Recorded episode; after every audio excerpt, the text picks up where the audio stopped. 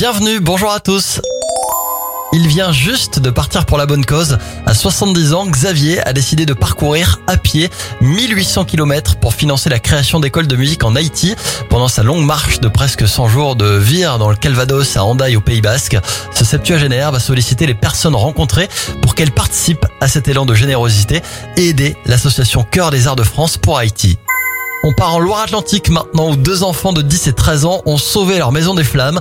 Après avoir senti une forte odeur de fumée, l'aîné a prévenu les voisins et a réussi à arrêter l'incendie juste avant l'arrivée des pompiers. Bravo à cet ado très courageux. On termine ce journal des bonnes nouvelles avec une belle initiative écolo. À Belfort, une entreprise a trouvé la solution pour recycler du plastique dur. Elle en fait un revêtement pour les parkings. Un revêtement ingénieux et très facile à poser. Une belle manière de prendre soin de notre planète.